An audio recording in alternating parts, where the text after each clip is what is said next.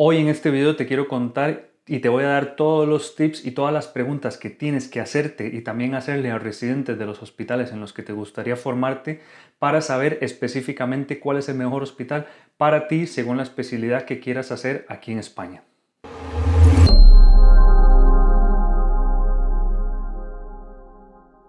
Hola, ¿qué tal? Si eres nuevo aquí en el canal, yo soy Daniel y soy el creador de Hablando del MIR y aquí en este canal hablamos todo sobre la residencia médica en España y te ayudo para hacer realidad tu sueño de ser médico especialista especialmente si decides hacer la residencia aquí en este país. Así que si esto es algo que te puede interesar, no dejes de dar, dejarme un like en este video, seguirme por acá y activar la campanita de las notificaciones para poder saber cuando salgan los próximos videos en este canal y también seguirme en todas mis redes sociales donde publico muchísimo contenido y muchísima ayuda para informarte, formarte y motivarte para que cumplas tu sueño de ser médico especialista independientemente de si lo quieres hacer aquí en España o no. Muy bien, esta es una segunda parte de un video muy bueno que hice y que muchísima gente le gustó, que no sé si todavía has llegado a ver, que, en el que hablaba y te daba los tips para poder elegir la especialidad que quieres hacer, que eso es sumamente importante. Te dejo ese video por acá.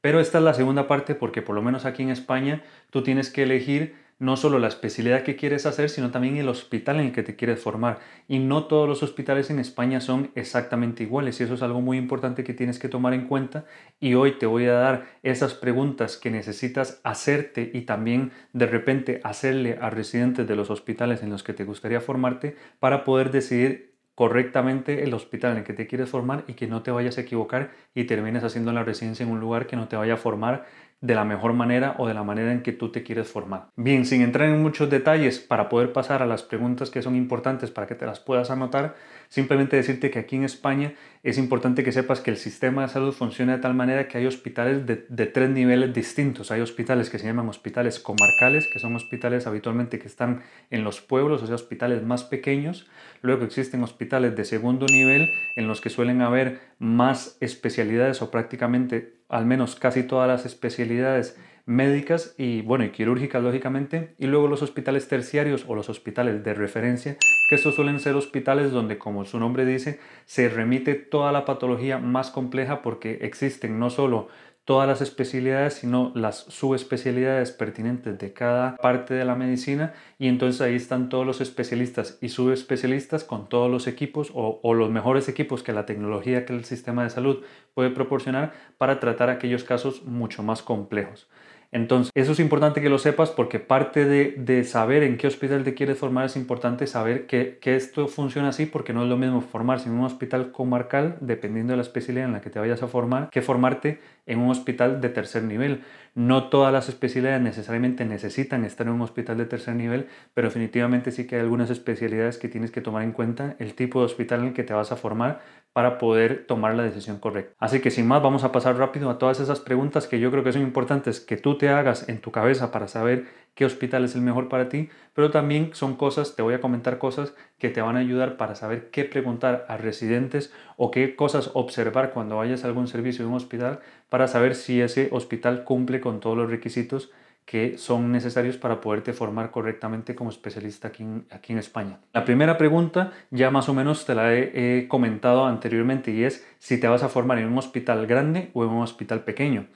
Hay algunas especialidades en las que esto pues no hay opción porque realmente son especialidades tan específicas que únicamente se hacen en hospitales de referencia. Esto suele ocurrir por ejemplo con especialidades como cirugía plástica, cirugía cardiovascular, cirugía de tórax, este, cirugía eh, pediátrica, donde solamente están en hospitales de tercer nivel y no en hospitales más pequeños. En cambio hay otras especialidades tanto médicas como quirúrgicas que se encuentran en hospitales de segundo nivel o incluso en hospitales comarcales. Ahora bien, no necesariamente porque la especialidad esté en un hospital comarcal o en un hospital de segundo o tercer nivel, quiere decir que eh, sea necesario estar en uno u otro de estos tipos de hospitales. Por ejemplo, de repente una persona que quiere hacer medicina de familia, no necesariamente es tan tan importante el hospital como tal al que se vaya a adjudicar o el hospital al que vaya a hacer las guardias, porque su patología más frecuente, lo que necesita todo médico, y en esto quiero hacer un paréntesis porque es muy importante, por lo menos desde mi punto de vista, que tengas claro que independientemente de la especialidad del hospital que elijas,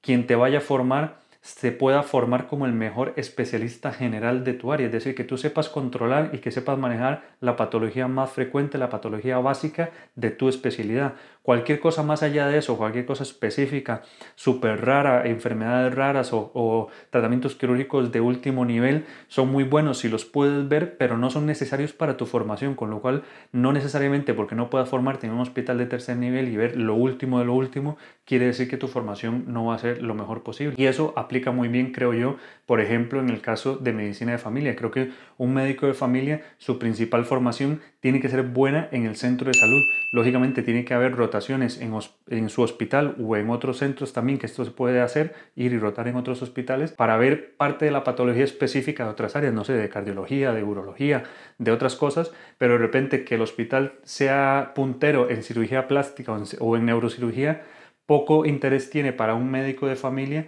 en cuanto a su formación. Así que en este sentido, por ejemplo, hay especialidades donde considero que no es necesariamente sumamente necesario estar en un hospital de tercer nivel. Si puedes estarlo, mucho mejor, pero no, no hace gran diferencia, creo yo, en tu formación versus otras especialidades, como te digo, puede ser cirugía maxilofacial y las otras especialidades que te he comentado, que sí únicamente están en hospitales grandes y que incluso muy probablemente residentes de especialidades como estas te dirán que es mejor estar en un hospital grande que en un hospital pequeño. Otras especialidades que, que son la gran mayoría que se encuentran en un punto medio va a depender un poco de qué te puede ofrecer ese hospital grande versus lo que no vas a tener en el hospital pequeño, por ejemplo. Si eh, yo te digo, por ejemplo, en una especialidad como la mía, que es eh, urología, si tu hospital no tiene una unidad de trasplante, realmente eso afecta muy poco a tu formación. Lógicamente, hacer trasplantes, ver pacientes trasplantados, ver a los pacientes en el posoperatorio de un trasplante son cosas importantes y son cosas que como urólogo a todos nos interesa y nos parece súper interesante,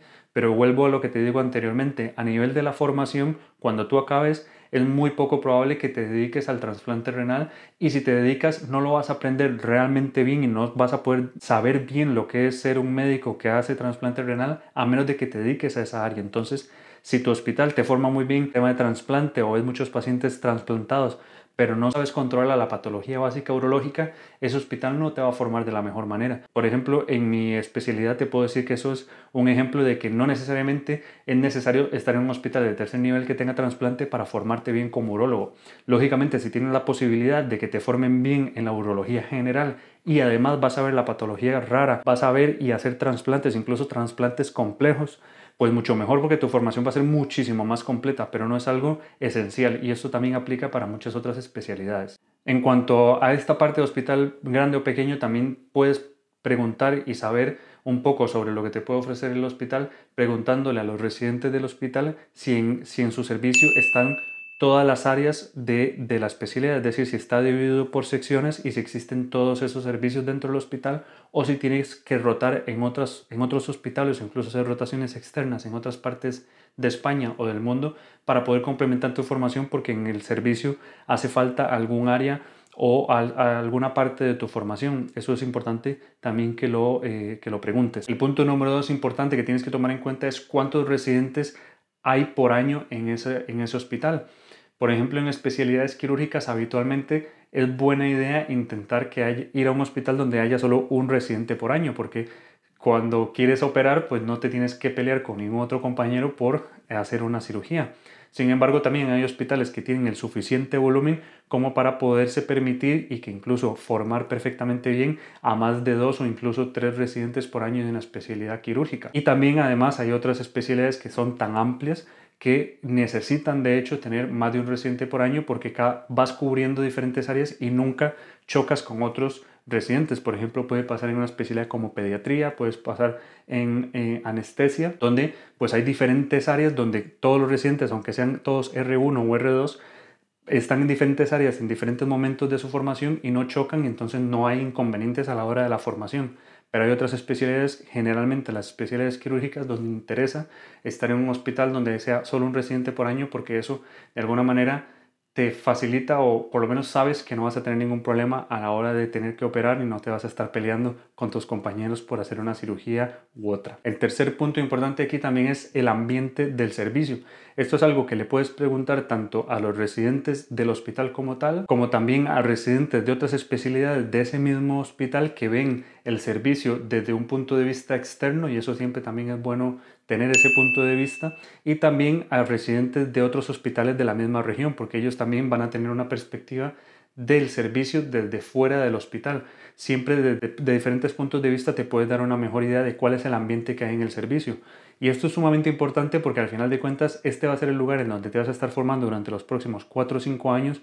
y lo peor que puedes hacer es estar en un servicio puntero donde eh, académicamente sea extraordinario, pero el ambiente en servicio sea malísimo porque la vas a pasar súper mal durante cinco días o incluso seis días a la semana durante ocho horas del día. Entonces eso es, por lo menos desde mi punto de vista, insufrible, o sea, tienes que intentar estar en un lugar donde haya un buen ambiente. Número uno, entre los residentes, es decir, que los residentes se lleven bien entre sí, que se apoyen, que haya un buen ambiente para poderse poner las guardias, que no haya conflictos entre los residentes y luego también que haya buen ambiente entre los residentes y los adjuntos, porque eso es importante también, porque ellos son los que te van a formar a fin de cuentas. Entonces, si hay un mal eh, ambiente con, entre residentes y algunos adjuntos, pues eso lógicamente va a afectar a tu formación. Punto número cuatro, y aquí incluyo varias preguntas, es la docencia. Aquí es importante porque hay varios aspectos de la docencia que tienes que tomar en cuenta y que esto sí va, es uno de los puntos en donde más va a variar la formación en diferentes hospitales y en diferentes especialidades. Entonces, aquí es importante, por ejemplo, que preguntes e intentes averiguar si, los, si hay sesiones por la semana. Si durante la semana se hacen sesiones, por ejemplo, lo habitual es que se hagan sesiones de pase de guardia, que se hagan sesiones bibliográficas donde los residentes hablemos de algún tema, cada cuánto se hacen estas sesiones, si hay comités multidisciplinares con otras especialidades y cada cuánto se hacen esos eh, comités y si los residentes también van a esos comités o no. Luego, si el servicio como tal da clases, que eso pasa menos, porque eso sí tengo que decirte que es muy diferente la formación en ese sentido aquí en España de lo que estamos acostumbrados a vivir en Latinoamérica aquí habitualmente, y hablo de mi experiencia y, también de lo que conozco de otros residentes, no es lo más frecuente que el servicio como tal de clases, aunque sí hay algunos servicios o algunos hospitales, mejor dicho, donde hay algunos servicios que sí dan clases a sus residentes, bien sea que sean algunos adjuntos que den las clases a los residentes o bien que sean residentes mayores que le den clases a sus residentes menores. Eso, si es algo que te interesa, es importante que lo preguntes. Luego también la facilidad que hay para ir a cursos, a congresos y a webinars, seminarios y todo esto.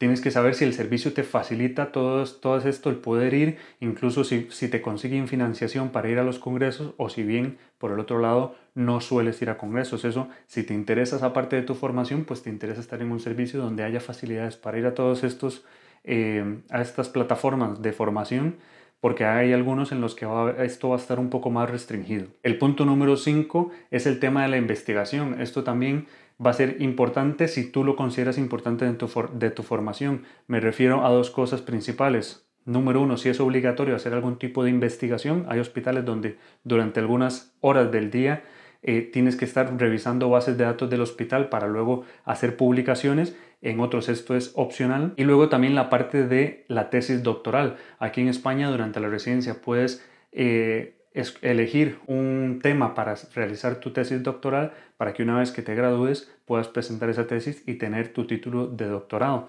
Entonces hay hospitales y hay servicios donde hacer la tesis doctoral es obligatorio y otros donde ni siquiera, bueno, o te lo dejan un poco a tu, a tu discreción o lo que tú quieras. Entonces, si tú quieres, por ejemplo, tener el doctorado, quieres publicar, de repente te interesa estar más en un servicio donde esto sea casi algo obligatorio más que algo opcional, versus que si esta parte no es algo que te interesa tanto, tal vez un servicio así no te guste porque te van a exigir algo que para ti no es importante y que más bien te va a generar más carga de trabajo. Y el punto número 6 es sobre las rotaciones. Casi todas las especialidades vas a tener que hacer rotaciones fuera de tu especialidad. Por ejemplo, en urología tienes que rotar en cirugía general, en ginecología, en cirugía vascular, en cirugía pediátrica y así en muchas otras especialidades tienes que rotar en otros servicios. Muchas veces esas rotaciones se hacen dentro del propio hospital, lógicamente, pero hay algunas que de repente se tienen que hacer en otros hospitales. Entonces es importante que averigües si en ese hospital vas a hacer algunas rotaciones dentro del hospital y cuáles vas a hacer fuera, ya sea porque eh, esa especialidad no la ofrece tu hospital o porque el servicio te, manda a hacer la especialidad en otro, en otro centro que tiene más experiencia en esa área para que te formes mejor. Y luego también que averigües si vas a tener la posibilidad de hacer rotaciones, eh, una rotación en un lugar donde tú quieras, una rotación libre. Es decir, muchos, por ejemplo, en mi hospital te ofrecen DR5 poder hacer una rotación de más o menos mes, mes y medio en algún lugar del mundo. Realmente incluso nos animan a que nos vayamos fuera del país Ahora en la época del COVID eso se ha parado lógicamente, pero habitualmente el R5 se va fuera del país a formarse en algún área específica, a ver algún tipo de cirugía que, que es muy específica de un centro súper, súper especializado de Europa o, de Estados Unidos o de donde sea, para que veas esa otra parte y también te abras la mente un poquito a lo que el futuro de tu especialidad o la realidad de tu, de tu especialidad en algo muy, muy concreto. Entonces, es bueno saber si tu servicio esto te lo facilita o no. También, como te decía, es importante que sepas si el servicio como tal en que te vas a formar está dividido por secciones. Eso tiene en parte eh, importancia no solo a la hora de saber la organización del servicio, sino también para saber, por ejemplo,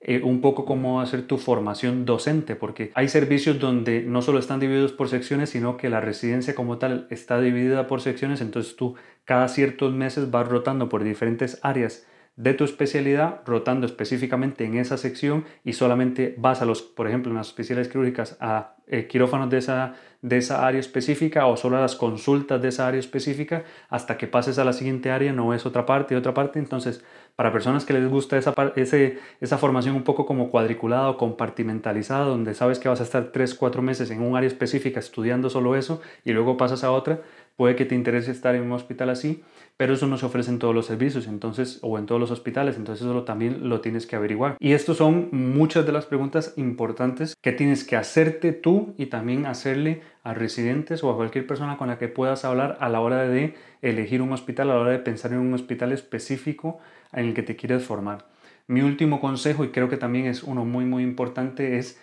que cuando vayas a elegir un hospital, cuando tengas claro por lo menos qué hospitales te interesan, empieces a hablar también con residentes, pero que si es posible ir al hospital y ver la realidad de ese servicio, es decir, entrar al hospital, verlo, ver el servicio como tal y ojalá incluso pedir, como siempre va a haber un periodo entre que sabes tu número de orden y que te toca elegir la plaza, va a haber un periodo de, uno o dos meses donde el, tiempo es libre, o sea, no, no, hay, no hay nada que hacer, entre comillas. Ese es un momento buenísimo para que vayas a, estos servicios, por ejemplo, que escojas dos o tres servicios en diferentes hospitales o diferentes especialidades según qué, en qué estés dudando más y vayas y rotes en esos hospitales, que hables con el jefe del servicio y le preguntes si puedes estar ahí una o dos semanas rotando simplemente para ver la realidad del servicio y, y, estar ahí con los mismos residentes y así vas a saber un poco cómo va a ser tu vida si te formases como residente en ese hospital. Y eso es, yo creo, el mejor consejo que te puedo dar para que puedas elegir correctamente tu hospital y, que seas feliz en el hospital en el que te vayas a formar. Entonces, si te ha gustado este video, no olvides dejarme cualquier comentario, cualquier duda que tengas debajo del video y también me ayudaría muchísimo si le das like a este video para que YouTube se lo muestre a muchas más personas como tú, que me sigas y que actives la campanita de las notificaciones para avisarte cuando salga el próximo video el próximo viernes y todos los viernes aquí en el canal de YouTube, en el, en el podcast también que lo tienes en Spotify, en Apple Podcast y Google Podcast y que me sigas en todas mis redes sociales que me puedes seguir y vas a ver muchísima información, contenido y motivación para ayudarte a hacer realidad este sueño de ser médico especialista. Así que sin más nos vemos en el próximo video.